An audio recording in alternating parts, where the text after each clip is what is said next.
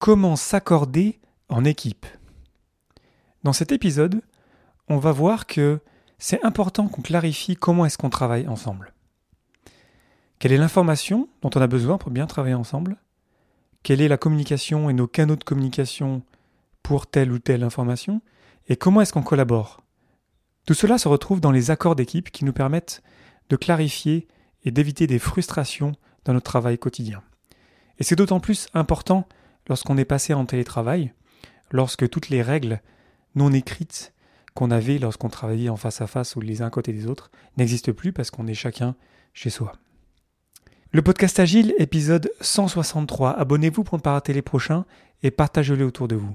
Si vous souhaitez recevoir les prochains épisodes en avance, abonnez-vous à l'infolettre sur le podcastagile.fr. Et rendez-vous sur thenextgenenterprise.com pour le grand sommet sur les entreprises de nouvelle génération. Profitez d'un code de réduction de 10% avec le code podcast. Je ne sais pas encore exactement quand est-ce que ce grand sommet aura lieu, parce qu'évidemment on est en ce moment euh, dans la période du coronavirus. Mais ça va vraiment être un super événement et donc les organisateurs travaillent très fort pour arriver à le, réorganiser à un moment qui sera plus euh, adéquat. Et j'en transmets plein de force pour arriver à, relancer ça parce que c'était vraiment un super événement. On n'a pas eu de chance euh, malheureusement, mais ça va se relancer, ça va être, ça va être génial. Donc rendez-vous là-bas quand ça va arriver. Et ensuite, euh, et profitez toujours aussi d'un code de réduction de 10% avec le code euh, Léodaven, L-E-O-D-A-V-E-S-N-E, e, pour le super jeu Totem sur totemteam.com. Merci pour votre soutien et bonne écoute.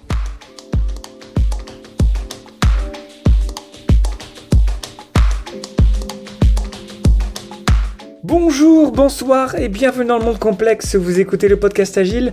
Je suis Léo Daven et je réponds chaque semaine à une question liée à l'état d'esprit, aux valeurs, principes et pratiques agiles qui font évoluer le monde du travail au-delà.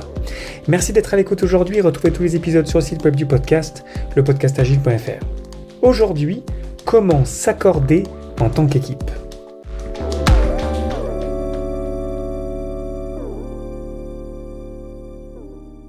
À l'heure où j'enregistre cet épisode, on est en pleine période du coronavirus. Et je connais plein d'équipes qui, soudainement, se sont retrouvées en, mode télétravail, en mode euh, distribué. Et c'est pas facile, évidemment. Parce que notamment, on est habitué à, se voir tous les jours, à, se connecter, à, à, se retrouver devant le board pour partager tous les jours sur notre objectif du jour. Et d'un coup, il n'y a plus de board, et d'un coup, on est tous chacun dans notre coin, chez nous, et euh, on ne sait pas trop comment s'organiser pour travailler ensemble. C'est pourquoi je vous fais un épisode sur les accords d'équipe. J'aurais dû vous faire un épisode sur les accords d'équipe en général, c'est une super activité d'équipe à faire, même lorsqu'on n'est pas une équipe distribuée, lorsqu'on est une équipe euh, colocalisée.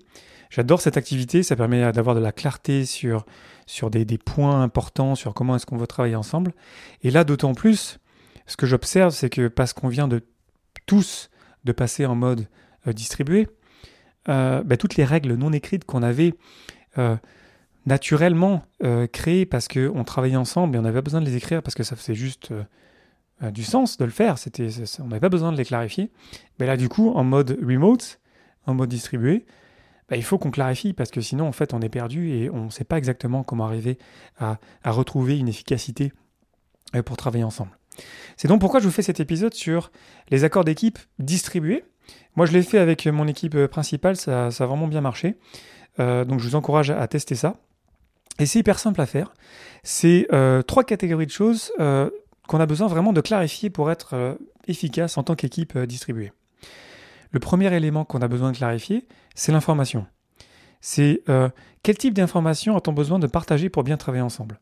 On travaille sur un produit, des produits, un projet, des projets. Et on n'a pas besoin de tout savoir tout le temps, ça, serait, ça prendrait trop de temps, ça prendrait trop d'énergie. Donc on a besoin de clarifier euh, de quelle information on a vraiment besoin. Par exemple, un exemple tout bête qui peut-être vous est arrivé depuis que vous êtes passé en remote, c'est qui est présent en réunion. Parce que lorsqu'on euh, travaille ensemble dans le même immeuble, on voit bien qu'on sait que la, la mêlée quotidienne, par exemple, elle va se passer à telle heure, à tel endroit. Et si la personne n'est pas là, ça veut dire qu'elle va venir à la réunion. C'est juste, voilà, on va pas aller la chercher. On suppose qu'elle n'est pas là, peut-être qu'elle a un problème de transport, peut-être qu'elle est dans un autre meeting. On va pas se poser la question. Par contre, en mode euh, remote, euh, parce qu'on est tous chacun euh, sur notre ordi et parfois on peut oublier des meetings, c'est important qu'on sache qui va venir. Ça paraît super bête, Mais ça peut vraiment créer beaucoup de frustration parce que on peut se retrouver à 3 ou 4 à la mêlée quotidienne et on attend parce qu'on se dit ah ouais mais attends les autres ils vont venir ou pas? On sait pas. Donc là par exemple on peut avoir besoin de clarté sur l'information de se dire ok ben, par exemple on utilise un calendrier et avant on n'avait pas besoin de répondre aux invitations du calendrier parce que on était physiquement présent mais maintenant on a besoin parce que on, fait attendre les autres si par exemple euh, on, ne clarifie pas euh, si on vient ou pas. Donc l'information, c'est important de clarifier ça. Ensuite, la communication. Quel type de communication est-ce qu'on utilise pour faire notre travail? Par exemple, on a les courriels, on a un espace de chat, en visioconférence, on a plein de manières de communiquer ensemble, euh, on a plein d'outils. Aujourd'hui, ce pas les outils qui manquent, comme vous le savez. Et donc, c'est important qu'on se dise, OK, euh, on utilise un outil euh, pour, pour mettre notre travail de manière visuelle, on a des moyens de communication de différentes chaînes par exemple. Donc c'est important qu'on se dise en fait où est-ce qu'on communique quoi. Ensuite, on a la collaboration. Comment est-ce qu'on travaille ensemble? C'est quoi nos, meetings? Qu'est-ce qu'on fait exactement dans ces meetings-là? Par exemple, on sait que, et je vous en ai parlé dans un épisode il y a de cela quelques semaines, dans un meeting, c'est important d'avoir un facilitateur. Si vous avez été dans des meetings distribués euh, dans les dernières semaines, vous vous êtes bien rendu compte que lorsqu'il n'y a pas de facilitateur en mode remote, c'est déjà beaucoup plus compliqué.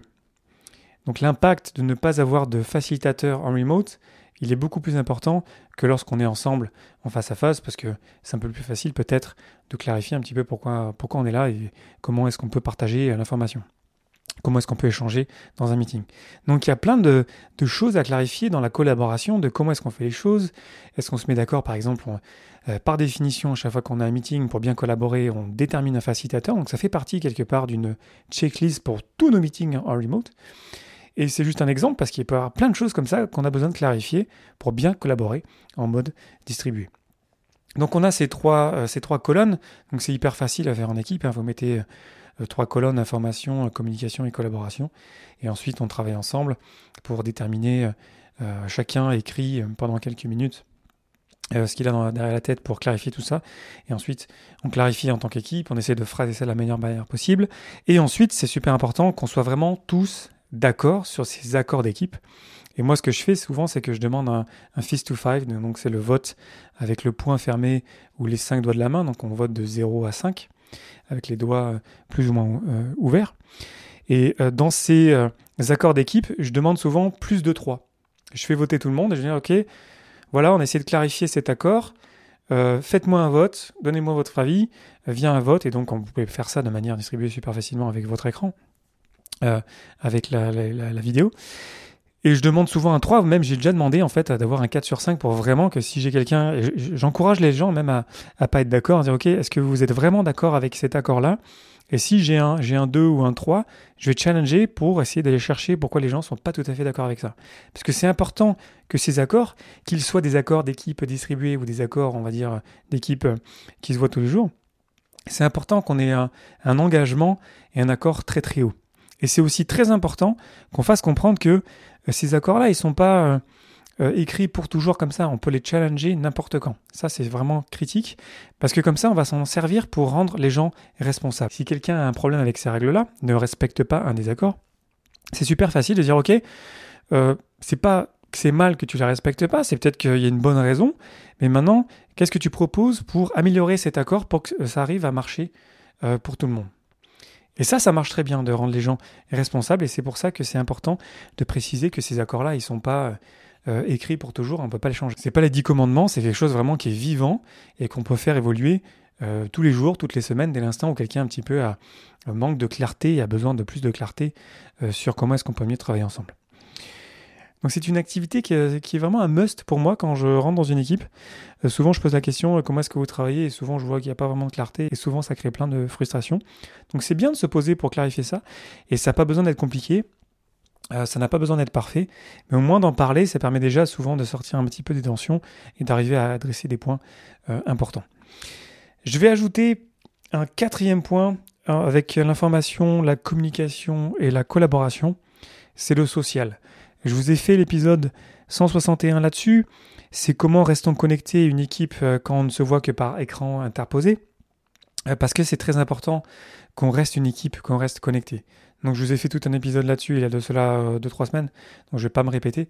Mais c'est important aussi qu'on reste une équipe. Donc on peut se mettre une quatrième catégorie avec du social et on peut faire des lunchs connectés par vidéo.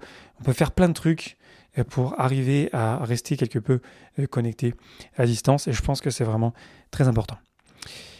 Dernier point, euh, parce que toutes les équipes sont différentes, euh, ça sert à rien d'essayer de dupliquer des accords qu'on aurait dans une équipe euh, qu'on avait dans le passé.